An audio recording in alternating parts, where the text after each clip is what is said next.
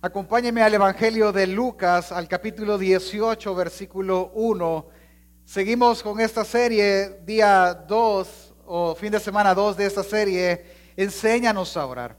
Es que si yo le pregunto a cada uno de ustedes, muy probablemente la mayoría sabe orar o tiene una idea de orar o, hace el, ánimo, como decimos nosotros, de orar diariamente y le felicito por eso.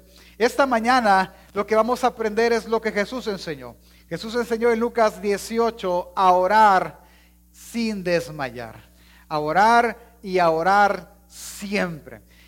¿Cuántos de los que estamos acá han orado o siguen orando por mucho tiempo, han estado haciéndolo por mucho tiempo por algo específico. Levante su mano.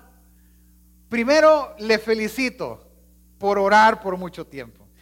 Y número dos, le animo a que lo siga haciendo. ¿Por qué? Porque Jesús mismo incitó a eso. Jesús mismo, como aprendimos la semana pasada, no solo motiva a pedir, sino que ahora motiva a hacerlo insistentemente y sin desmayar, a hacerlo siempre. Así que por, e, por esa razón le felicito hacerlo.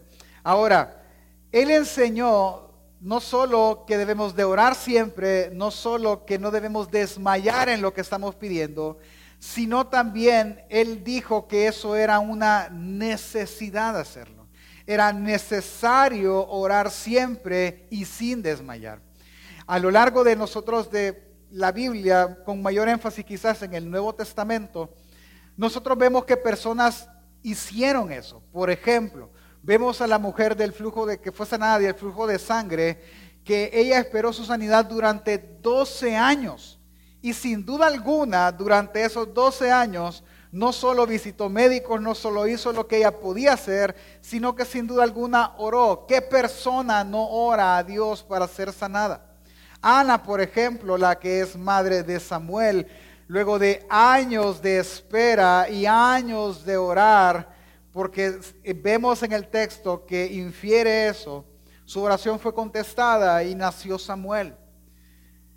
El clamor de los hijos de Israel fue por años, por cientos de años, para que Dios oyera su petición y ellos fueran libres de la esclavitud de Egipto. El sacerdote Zacarías, que es el padre de Juan el Bautista, también ora insistentemente porque cuando el ángel llega a él en el templo, le dice, tu, tu ruego fue escuchadoles.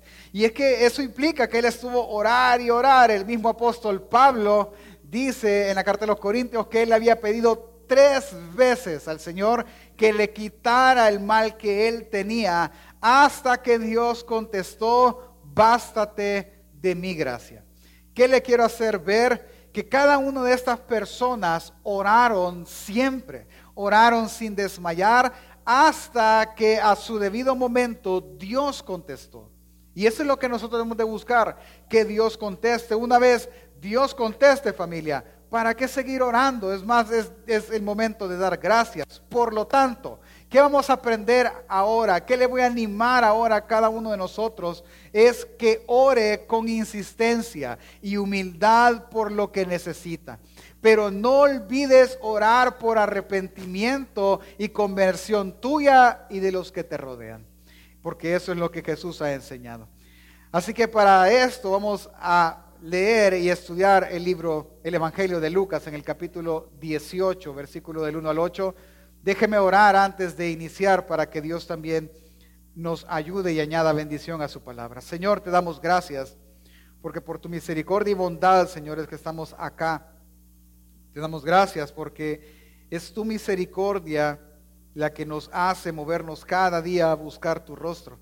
Es tu misericordia y gracia la que no nos suelta para quedar perdidos en nuestro pecado.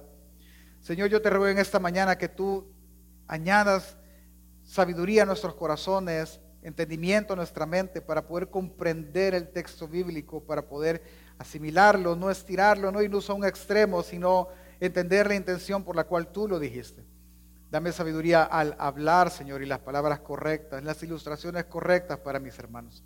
Gracias te doy, Señor, por todo en el nombre de Jesús. Amén. Leamos, por favor, acompáñame en su Biblia porque es un texto que le animo a tener marcado y a entenderlo muy bien para poderlo ejercitar diariamente. Dice Lucas 18 del 1 al 8, También le refirió Jesús una parábola sobre la necesidad de orar siempre y no desmayar, diciendo, había en una ciudad un juez que ni temía a Dios ni respetaba al hombre. Había también en aquella ciudad una viuda, la cual venía a él diciendo, hazme justicia de mi adversario. Y él no quiso por algún tiempo. Pero después de esto dijo dentro de sí, aunque ni temo a Dios ni tengo respeto a hombre, sin embargo, porque esta viuda me es molesta, le haré justicia, no sea que viniendo de continuo me agote la paciencia. Y dijo el Señor, oíd lo que dijo el juez injusto. ¿Y acaso Dios no hará justicia a sus escogidos que claman a Él día y noche? ¿Se tardará en responderles? Os digo que pronto les hará justicia, pero cuando el Hijo, pero cuando venga el Hijo del Hombre, hallará fe en la tierra. Ok, mire, hay cosas que nosotros debemos de entender del texto bíblico para poder entender la intención con la que Jesús lo dijo. Así que hay cosas que vamos a enfatizar ahorita. Primero, versículo 1 nos dice la razón por la cual Dios contó esta parábola. Esta es una parábola, es haciendo una comparación en lo que haría un juez injusto con alguien que insistentemente le pide justicia. Lo primero que él dice es la razón por la cual. ¿Cuál es la razón? Versículo 1 también le refirió una parábola sobre la necesidad de orar siempre y, y no desmayar. Entonces, el texto de lo único que va a hablar estos ocho versículos es de la necesidad de orar siempre y no desmayar. El texto no habla de otra cosa. El texto sí va a enseñar que es necesario orar siempre y es necesario no desmayar en la oración. Es decir, siempre perseguir la causa, por así decirlo. Eso es lo que va a enseñar a Jesús. Ahora, lo segundo que debemos de prestar atención es a los personajes. Hay un juez injusto y hay una viuda. El juez injusto es tan malo, tan malo que Jesús hace el énfasis en decir que él no le teme a Dios, es decir, le importa poco lo que Dios piense. Y lo número dos es que tampoco respeta a hombres, es decir, este juez se cree tan la autoridad que le importa poco lo que Dios y la misma gente piense. No me importa, a mí nadie me va a ganar, a mí nadie me va a decir qué hacer. Ese es este juez. Y lo segundo es que tenemos a una viuda. El concepto de viuda bíblico no es eh, como ahora, por ejemplo, ¿quién es una viuda en términos actuales? En términos actuales, una persona viuda es aquella que se quedó sin su cónyuge. Sí, eres un viudo. Ahora, en el tiempo bíblico no era del todo así era, se, se referían a viudas, como lo dice Pablo, las que verdaderamente lo son, a aquellas mujeres únicamente que no tenían ni esposo ni hijos que las sostuvieran. Es decir, literalmente ellas estaban solas, nadie por ellas. Ellas son las viudas. Ahora bien,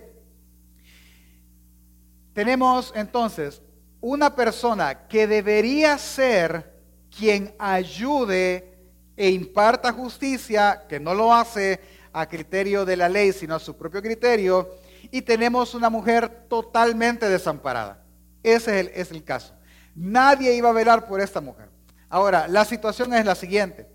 Esta mujer era, le estaba pidiendo a este juez injusto que le hiciera justicia de su adversario. No sabemos cuál es su problema, pero sin duda alguna, siendo una mujer muy necesitada y desamparada, ella sí necesitaba que el juez le ayudara con su adversario y le hiciera a favor de ella, que hiciera justicia. Ella no le estaba pidiendo un favor, le estaba pidiendo justicia.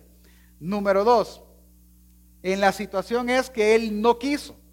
Durante un tiempo él dijo, pues no, no, no lo voy a hacer y esta mujer no me va a ganar ni me va a empujar a hacerlo. No, no lo quiero hacer, no lo quiero hacer. Luego de un tiempo, él dice, aunque ni le temo a Dios, ni, le, ni tengo respeto por hombre, pero esta mujer me molesta. Esa frase nos tiene que hacer ver dos cosas. Uno, que pasó tiempo, no sabemos cuánto, no sé cuánto tiempo pasó, pero sí pasó un tiempo Pero en ese tiempo que el juez no quiso hacer lo que debió hacer todo el, todo el tiempo anterior, esta viuda fue molesta con él. Y no fue que estuvo, va de, de molestar, sino estuvo, va de insistir. ¿A cuántos ya le han insistido así? Deme tal cosa, deme tal cosa, deme tal cosa, deme tal cosa, deme tal cosa. Al, punto que la persona revienta, ya, sí, sí, ya lo voy a hacer, tranquilo. Ahorita, dame cinco, no, ya, ya, e, es esa insistencia, ese ir, ir, ir, ir de esta anciana contra el juez es que él dice, ya me es molesta esta viejita. Ya no, ya no, ya no, ya no. Ya, ya. Yo no quiero ayudarle y ser justo. Yo lo que quiero es que no me moleste. E, esa es la intención de él. Y tras la insistencia, él hace justicia. Y es a donde Jesús se detiene y él pone la atención de sus discípulos. Ya va a ver que es con sus discípulos que habla. Él pone la atención y él dice, ok, oigan lo que, esta, lo que este juez injusto dijo. ¿Qué fue lo que dijo? Que ya lo insistente de esta señora lo tenía chino, llano. Y por la insistencia él va a hacer justicia. Por la insistencia es que Él va a actuar, no porque tenga que hacerlo, es por la insistencia, no porque sea su deber. Su deber siempre ha sido pero la insistencia de esta mujer orando, pidiéndole a él, es que movió la mano del juez. A eso Jesús le dice, ok, pongan atención. ¿Qué es lo que deben de entender sus discípulos? La insistencia. Ante una insistencia como la de esta señora, lo único que el juez podía hacer era darle lo que, le lo que él pedía, justicia. Entonces lo que Jesús enfatiza es la insistencia la insistencia día y noche, la insistencia todo el tiempo. ¿Qué es la, yo sé que entendemos la palabra insistir, pero ¿qué significa realmente? Según el diccionario, la palabra insistir significa repetir una o varias veces algo que se dice o se hace para conseguir lo que se desea. Es decir, repetir una y otra vez. Los niños, por ejemplo, son la mejor ilustración en esto, cuando más cuando son pequeños. Por ejemplo, veo aquí a José Luis ahora, los, niños de abajo. Hermano José Luis, ya vamos a jugar. Hermano José Luis, ya vamos a ir a jugar. Hermano José Luis, ya vamos a salir a jugar. Hermano José Luis, ya vamos a salir a jugar. Él es muy paciente, no sé todos los demás. Yo creo que se, se, ponen, ¿cómo se dice? Ah, se me olvidó el nombre de la pastilla. Que, que les dan a los maestros para calmar los nervios por esa insistencia, insistencia, insistencia, insistencia de decir y hacer lo mismo hasta conseguirlo. Otra definición es hacer hincapié en algo para destacar lo importante que es.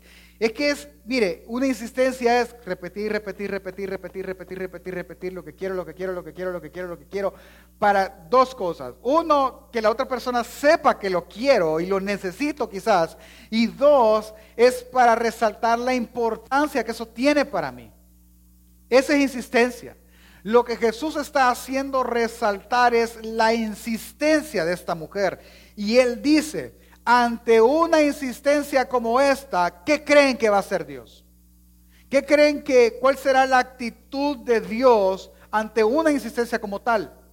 Primero voy a aclarar, Él no está diciendo que la insistencia en la oración mueve la voluntad de Dios. No, Él no está diciendo eso. No, no, no. Le voy a repetir. Jesús no está enseñando que la insistencia en orar mueve la voluntad de Él a hacer lo que yo quiera. Él no está diciendo eso.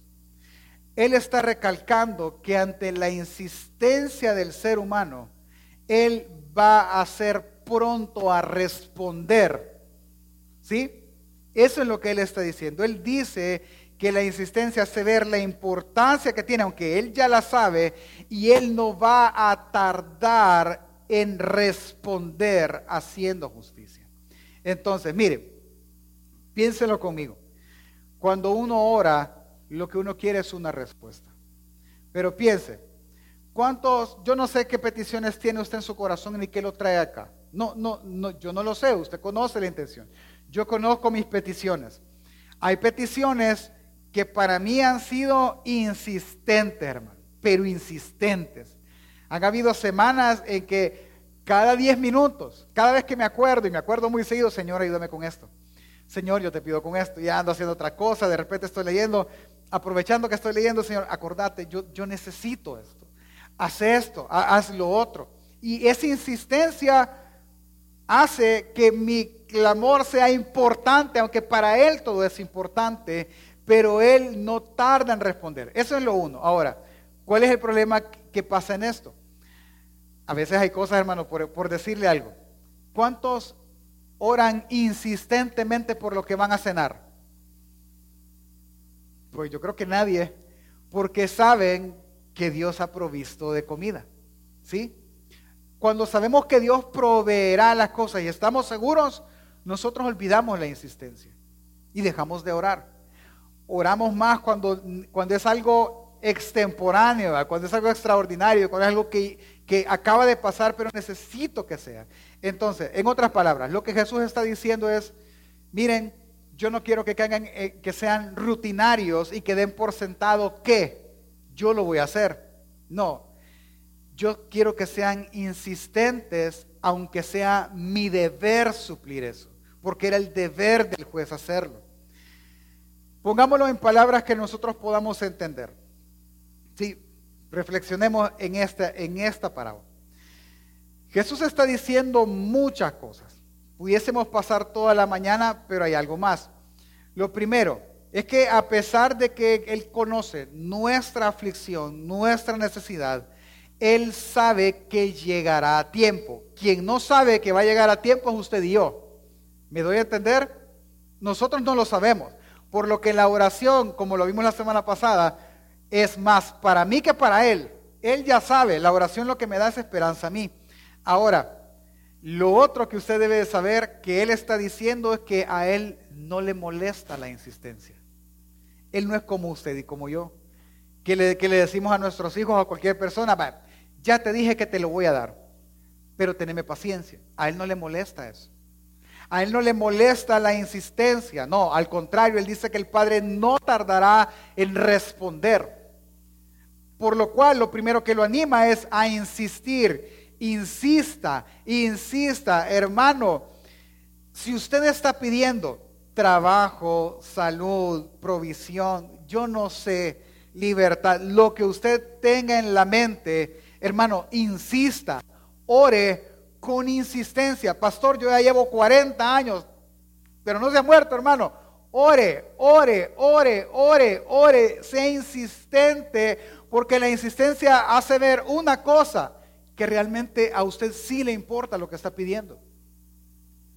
Y él no tardará, pero es que ya pasaron 40 años. Sí, pero ese es su tiempo. Él no tardará.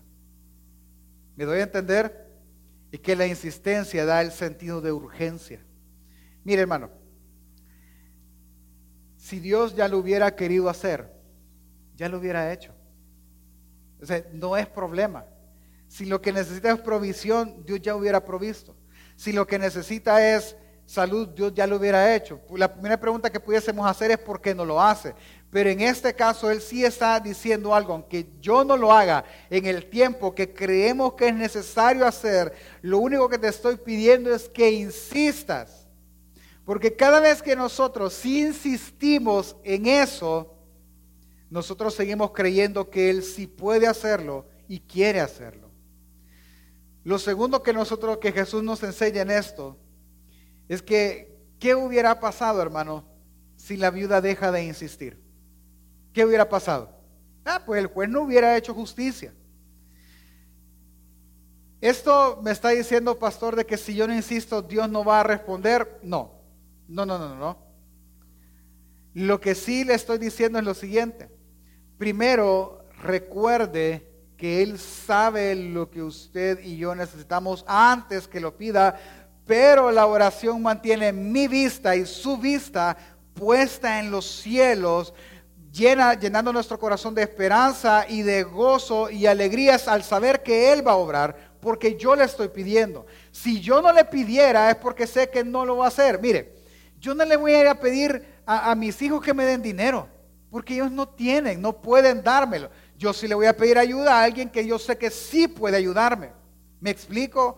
Cuando usted y yo dejamos de orar insistentemente, lo único que estamos diciendo es, ya me cansé de pedirte, ya no te voy a pedir más.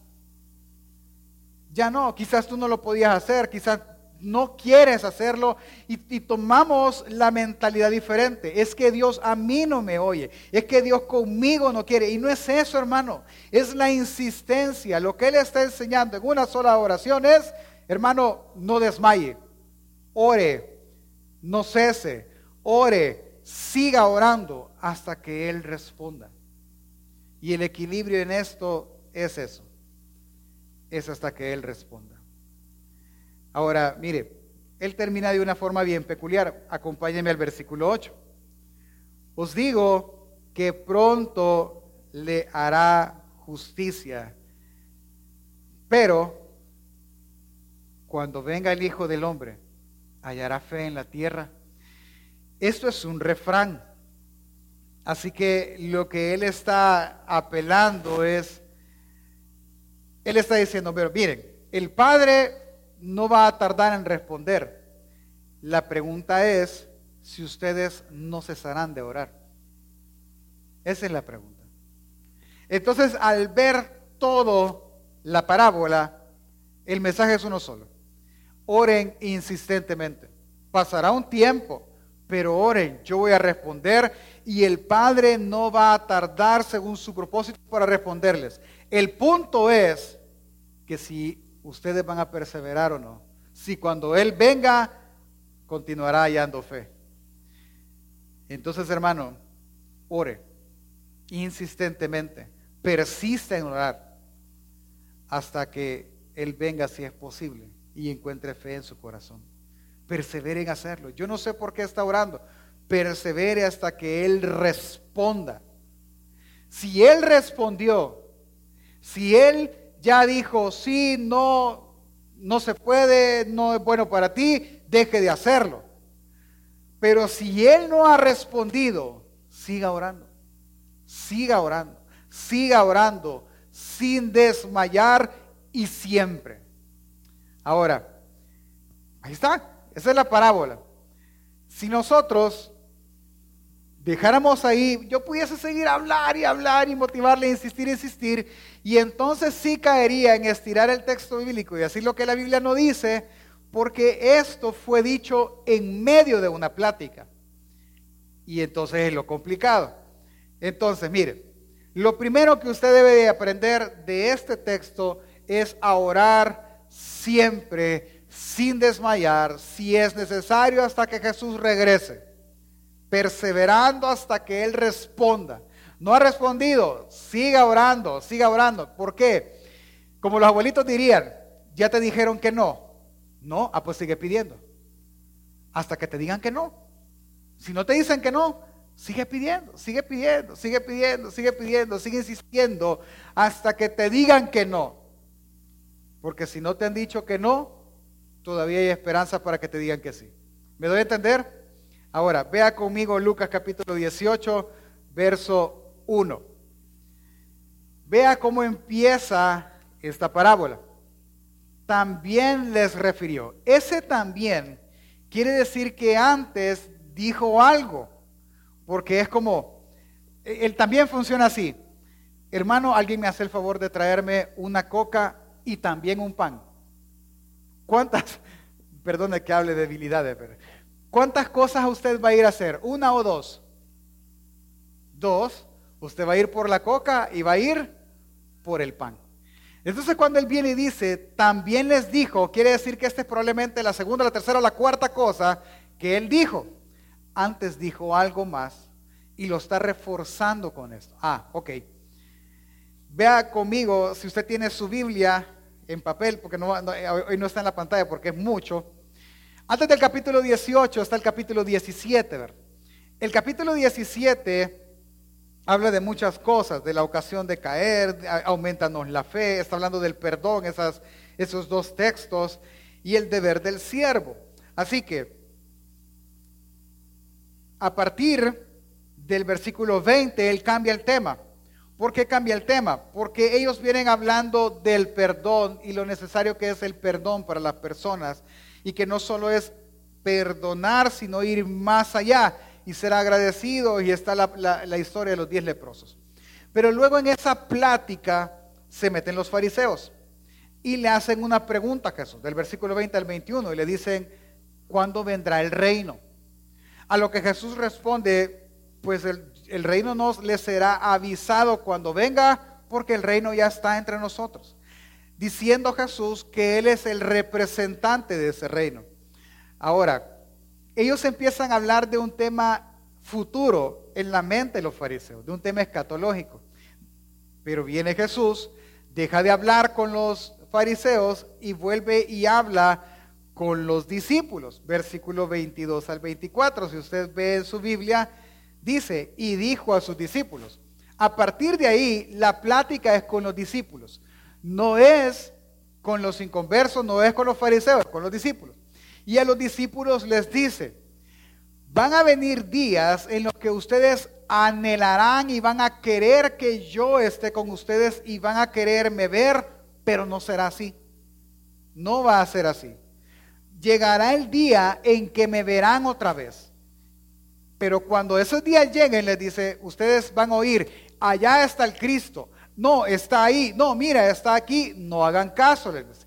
Porque cuando yo venga, todo ojo me va a ver. Va a ser tan notorio que todo el mundo se va a dar cuenta. Ahora bien, pero antes de que yo regrese, tiene que pasar algo. Versículo 25 al 29, déjeme leerlo juntos. Sígame, por favor. Pero primero es necesario que padezca mucho. Ahora, sígame. Voy a ir deteniéndome explicándole para que entienda el, texto. Él dice, cuando yo regrese, eh, porque voy a regresar, todo el mundo lo va a notar. Pero antes de que yo regrese, versículo 21, primero es necesario que padezca mucho y sea desechado por las generaciones, como en los días de Noé, dice.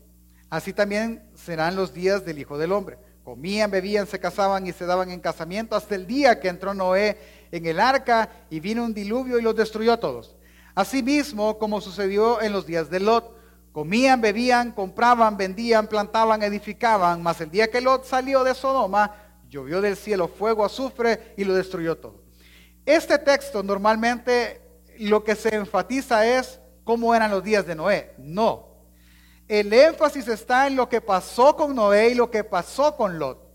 ¿Qué pasó? Porque Jesús está diciendo, es necesario que yo sufra primero, como en los días de Noé. ¿Qué pasó? En los días de Noé habían dos cosas. Uno, la gente vivía normalmente. La gente vivía pensando en el clásico, pensando en un mundial, pensando en la siembra, en la cosecha, en casarse, en superarse. Una vida normal, hermano. Saquemos lo pecaminoso que el ser humano posee. Vivían normalmente, no pasaba nada y lo que no pensaban es que estaban ante un inminente juicio. Noé fue quitado y todo fue destruido. Como en los días de Lot, todo el mundo estaba tranquilo en su casa, haciendo lo que quería, sus vidas eran normales. Esta gente en Sodoma y en Gomorra sí pecaba al extremo y estaban tranquilos y todo. Lot fue quitado y todo se destruyó. Entonces, ¿qué es lo que está diciendo Jesús? Jesús está diciendo que es necesario que Él padezca primero, sea quitado y todo sea destruido. Entonces regresará. Eso es lo que él realmente está diciendo en el texto. Ahora, y dice después, así será, versículo 30, así será el día en que el Hijo del Hombre se manifieste. Y hoy regreso al tema del principio. Después de que Él sufra, ¿cómo se va a manifestar? En aquel día en el que esté en la azotera y sus bienes en casa no descienda, y el que en el campo asimismo no vuelva atrás. Acordados de la mujer de Lot todo el que procura salvar su vida la perderá y todo el que pierda la vida la salvará. Os digo que en aquella noche estarán dos en cama, uno será tomado y el otro será dejado. Dos mujeres estarán moliendo juntas, una será tomada y la otra será dejada. Y así termina. Entonces, ¿cuál es la señal de la venida del Hijo del Hombre que todo mundo va a conocer? A que algunos serán quitados y otros serán dejados. Esa es la señal. Cuando usted vea que un montón de gente falta, Él ya vino. Él se está manifestando en ese momento. ¿Y qué es lo que viene? destrucción. O la destrucción pudiese estar antes. ¿Cuál es el punto en esto? Él termina de nuevo en el versículo 37, eh, si usted lo ve en su Biblia, no está en la pantalla. Los apóstoles le dijeron, Señor, ¿y todo esto dónde? ¿Dónde va a pasar? Y Jesús responde con un señal, con una señal, con, una, con un refrán, perdón. Donde estuviera el cuerpo, ahí se juntarán también las águilas. La idea es que donde, o sea, esto va a ser tan notorio, le dice, que ustedes van a saber cuándo va a pasar, así como la sabe cuál en la presa. Usted ve un montón de sopilotes, ahí hay un animal muerto, o hay una persona muerta, ¿sí? Es así. Es, va a ser tan notorio que tú lo vas a ver, te vas a dar cuenta, así que tranquilo, no se te va a pasar por alto. Y después, cuando termina de decir esto, les dice, también le refirió una parábola de orar. Quiere decir que este tema de la oración insistente está pegado al tema escatológico o de la venida del Señor. Vea, la primera reflexión que hicimos fue, ore sin cesar por sus necesidades. Y está bien, hermano. Pero hay una necesidad mayor que a las físicas o a los deseos. ¿Cuál es?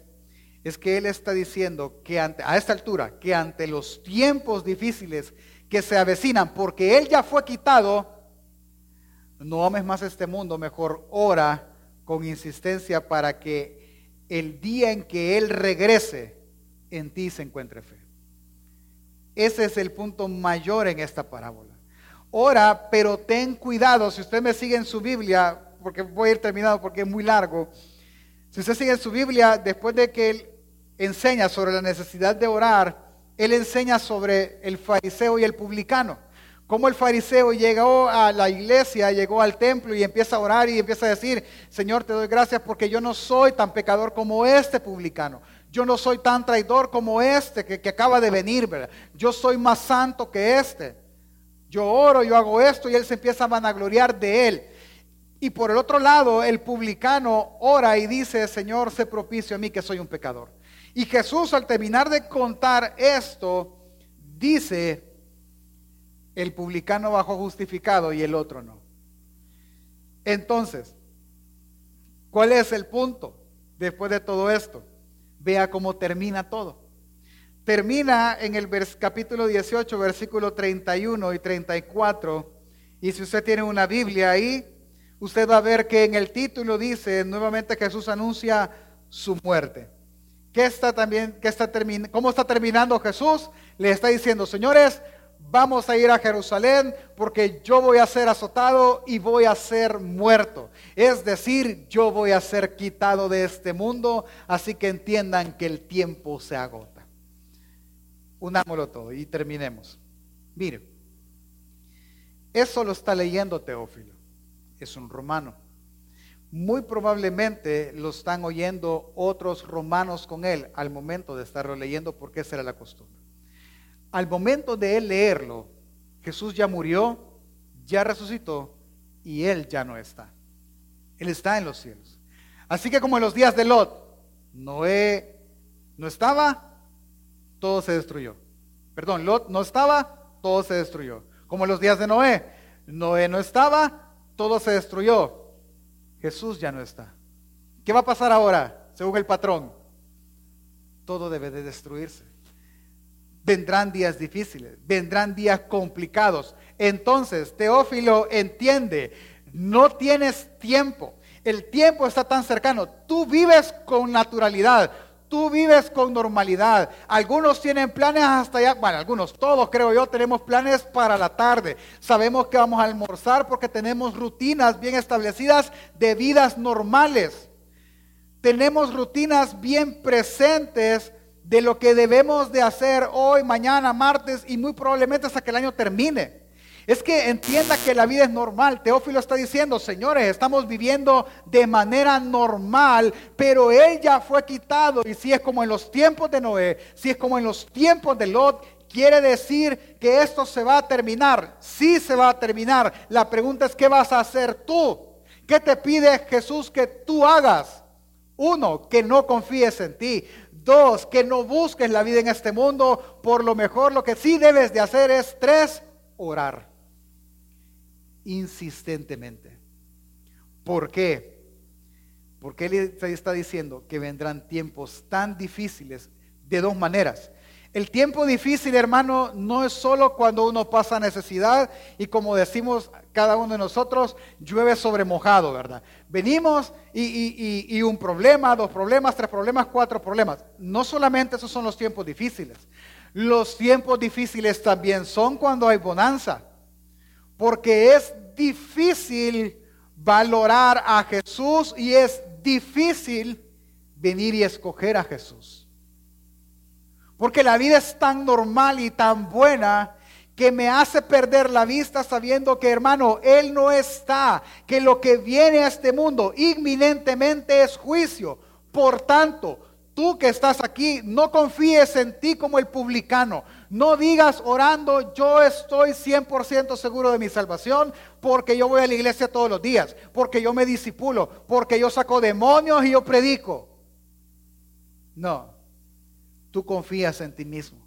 Sé mejor como el publicano y ora insistentemente todos los días, si es posible, sé propicio a este pecador. Hermano, es que cuando vengan estos días más difíciles todavía, siendo tan buenos que prefieras salvar tu vida tú mismo, o siendo tan malos que te hagan negar la fe, y por eso David decía, o Salomón, no recuerdo, ya dudé, no me des pobreza ni riqueza. ¿Por qué? Porque si me das pobreza, quizás yo te niegue. Pero si me das riqueza, quizás yo te olvide. Mejor manténme del pan necesario. Eso quiere el que ore. Señor, si me quieres prosperar, prospérame. Si me quieres empobrecer, ayúdame. Pero una cosa te pido que no pase en mí. Es que mi fe no desaparezca. Es que yo no te olvide cuando sean los tiempos buenos. Es que yo no te niegue cuando sean los, los tiempos malos. Es que ore con insistencia por su vida, hermano. No solo por sus dolencias, no solo por sus necesidades. Ore por usted y no confíe en que sus logros lo salvarán. Confíe en que la sangre de Cristo le salvará únicamente. Por lo tanto, ore insistentemente todos los días de que antes de que el juicio venga, cuando Él venga, encuentre fe en usted y encuentre fe en mí. Hace un ratito hablábamos allá atrás entre, entre broma y, y verdad. Cuando alguien bromee con usted, hermano, y le diga, no, es una broma. 50% es broma y 50% es verdad. Ah, pues bromeábamos atrás con alguien y le decíamos, eh, a ver si no se pierde cuando se casa, le dije. Y todos empezaron a reír. No, es cierto, es que aquí, aquí se pierden por dos razones. Razón número uno, se pierden cuando encuentran trabajo. Por eso algunos no trabajan. ¿sí? Y por el trabajo se olvidan de Dios se olvidan del Dios que les dio el trabajo. Y dos, cuando se casan. Porque la esposa, ¿verdad? Y, el domingo es para lavar ropa. Y se olvidan del Dios que hizo el matrimonio. Hermano, tenga cuidado. Porque usted hoy puede estar usted aquí. Pero quizás mañana no quiera estar. Si algo debe de orar usted insistentemente, todo el tiempo y con humildad es para que Dios le provea arrepentimiento a usted y a las personas que están con usted. Hermano, desde el fondo de mi corazón se lo digo, Pablo mismo, en el mismo contexto de la venida del Señor en 1 Tesalonicenses 5, 6, él dijo, por tanto, no durmamos como los demás, es decir, no viva tan tranquilamente y haciendo tantos planes como lo hace todo el mundo, sino velemos y seamos sobrios. En ese contexto, usted puede seguir leyendo el, capítulo, versos más adelante, él dice, en el versículo 17, él dice, oren sin cesar, oren sin parar todo el tiempo. Porque no podemos ser iguales a los que vendrá, a los que se le vendrá juicio en esta vida. No podemos. Si algo debes hacer es orar sin desmayar, para que Él sea propicio a cada uno de nosotros que somos pecadores. Y en humildad no llegar y decir, Señor, yo predico, Señor, yo te sirvo. Yo no soy como otros pecadores que andan afuera. Yo no soy como el hermano que canta en la iglesia y el domingo ultraja y el lunes ultraja. No ores así. Ores para que Él sea propicio contigo. Olvídate de los demás porque el juicio será individual. Si algo debes de orar insistentemente, es que tu fe no falte en estos días es que Él te saque victorioso de la tentación. Es que tú no lo niegues y que mucho menos tú lo olvides si son días buenos o días malos. Oremos sin desmayar para que Él tenga misericordia de todos nosotros, pero también misericordia de todos los que apreciamos, De todos. ¿Cuándo fue la última vez que usted abrazó a su nieto, a su sobrino, a su hijo, a su cónyuge, a su hermano, a su papá? Y cuando lo abrazó usted pensó, este viejito no es salvo. Señor, sálvalo. ¿Cuándo fue la última vez que se acostó con su nieto? Se sentó, él se le sentó en las rodillas, usted lo abrazó y usted pensó, él se va a perder si nadie le predica. Hermano, mire, nosotros somos como, como la viuda. Tenemos una deuda, tenemos un adversario. El diablo está a acusar y acusarnos delante de Dios todos los días. No hay nadie, nada en el mundo que pueda salvarnos de ese adversario, excepto un juez justo, a través de un pago santo que fue hecho en la cruz del Calvario. Por lo tanto, ore y corra a esa cruz y pida perdón por su deuda. Corra a esa cruz insistentemente porque no tiene dónde más ir. Así que si va a orar insistentemente, hágalo y con humildad, ore por lo que necesita, ore por lo que, se por lo que desea. Está bien, hágalo insistentemente, no se preocupe por eso.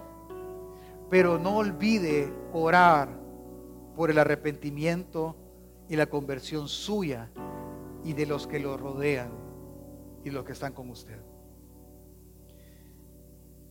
Si quisiéramos hacerlo práctico en estos últimos minutos, miren, lo primero que yo le voy a motivar a esto, todavía un domingo más que falta, es que ore insistentemente. Hermano, ore en todo momento. Ore en todo momento. La oración es hablar como lo vimos la semana pasada. Pero extendamos un poco más el, concepto. Los que estamos casados o tienen una relación, no, solo los que estamos casados, los que tienen relación, olviden lo que les voy a decir. Los que están casados, ustedes tienen dos formas de tener eh, comunión con sus cónyuges. Una es con la intimidad. Ustedes tienen un tiempo para ustedes dos solos y nadie más. Y eso no se hace en cualquier parte. Se escoge el lugar para hacerlo. ¿Sí? Y la segunda forma que tenemos de tener comunión con nuestro cónyuge es platicando en todo momento. Al cocinar, al despertar, al prepararnos para salir, al ir en el carro o en el bus, al estar comprando en un lugar, en todo momento. En todo momento. Ahora bien, yo le quiero motivar a eso. Uno, tenga intimidad con Dios. Tenga un momento y tenga un lugar.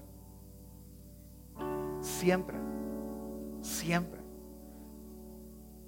Cuando todos están acostados o cuando nadie ha despertado o en algún momento del día en que usted pueda concentrarse, estar usted solo. Tenga ese tiempo con Dios, usted, y ore y medite en las escrituras y hable con Él y permite que Él le hable por medio de las escrituras. Por ejemplo, una de las maneras más bonitas de orar que yo se las quiero compartir es con la Biblia. Vaya y tome un salmo, ¿sí? Y ore a través de ese salmo, haga de esa oración, de, la oración de ellos, su propia oración. Y ore por medio de los salmos. Siga leyendo y deje que Dios le hable. Pero ore insistentemente. ¿Por qué? Porque mire, es un tema que está en la Biblia. Por ejemplo, Romanos 1.9 pide que oremos sin cesar. Romanos 12.2 pide que levantemos clamor. Efesios 6, 18 nos motiva a orar sin cesar. Primera Tesalonicenses 5, 17 y Segunda Tesalonicenses 1, 11 pide que no paremos de orar. Hermano, debemos orar insistentemente, constantemente. Número dos, no confíes en tus logros eclesiásticos, no confíes en lo que tú eres como creyente cristiano. No confíes en tu caminar, en tu trayectoria, en tu experiencia cristiana. Mejor confía en su providencia y en su cuidado. Confía en que si alguien te ha hecho venir a esos caminos, es Él. Y si no nos hemos apartado ni nuestro corazón ha sido endurecido, es porque Él no nos ha permitido. Hay un solo paso para que nuestro corazón sea endurecido más de lo que nosotros mismos podamos soportar. Hay una sola cosa que es necesaria hacer para que nuestra vida sea totalmente perdida. ¿Cuál? Que Él te suelte. Que Él quite sus manos de ti y tú te pierdas. Y si aún eso no ha pasado, es porque Él ha tenido todavía mucha misericordia de tu vida. Por lo tal, cuando ores, no confíes en tus logros confía en su providencia. Número tres, no te canses de orar por lo que deseas y necesitas. No, hermano, no se canse de orar, no se canse de orar, no se canse de orar, no se canse de orar. No se, aunque lo ve imposible. En estos días yo he oído y he visto oraciones contestadas de mucha gente que yo digo, wow, ¿y cuánto tiempo oraste? Meses, pastor, años, pastor. Oí un testimonio que yo dije, sin duda, la, mano de Dios en esto. De alguien que, compró su casa. Impresionante, de verdad. Todo, todo en su vida es, es, es la mano de Dios. Y es orar.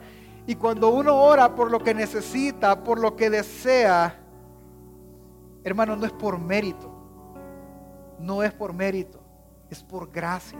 Es por misericordia que he recibido.